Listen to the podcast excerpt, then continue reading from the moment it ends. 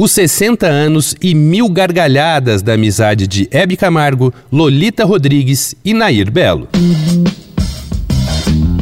Dois pontos. Uma conversa sobre quase tudo com Daniel Almeida.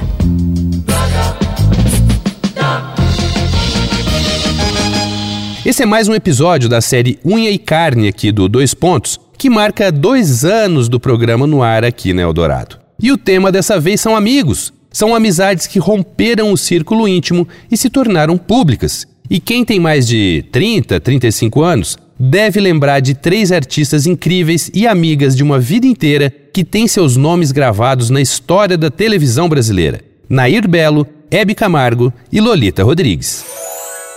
Essa amizade percorreu mais de 60 anos e, para quem via de fora, Sempre que elas apareciam juntas, a cumplicidade, o bom humor e intimidade não precisavam ser explicados. Era claro como água cristalina. Lolita e Hebe se conheceram ainda adolescentes em 1944.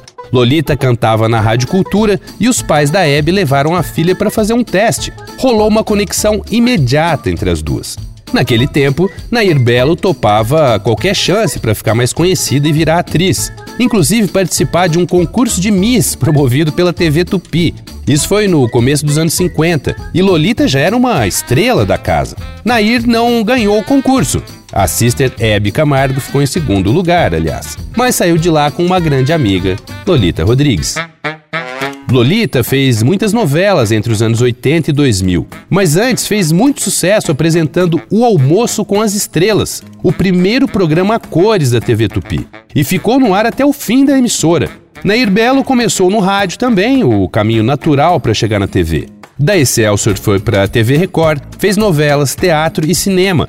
Inclusive, o primeiro filme dela, Liana a Pecadora, de 1951, foi ao lado de Hebe Camargo. A Hebe fez de tudo também. Foi atriz, cantora e virou uma das grandes estrelas do entretenimento por décadas. Foi apresentadora na Tupi, Band, SBT e Rede TV. E lembre, essa brincadeira começou nos anos 40. As mulheres deviam ficar em casa, não conquistar os holofotes. Lolita está aposentada e vive atualmente com a filha em João Pessoa. Nair faleceu em 2007, Hebe em 2012. Mas quem quiser sentir a vibe desse trio de amigas estelares e ouvir muita história boa, é só buscar na internet pelo vídeo com a participação histórica delas no programa do Jô em 2000. Eu, se chegar até a idade delas, queria ter amigas assim para rir junto comigo. Vai lá no arroba Danico Illustration e dá uma olhada nas ilustrações inspiradas na série Unha e Carne. Eu sou Daniel Almeida, dois pontos. Até a próxima. Você ouviu Dois Pontos uma conversa sobre quase tudo com Daniel Almeida.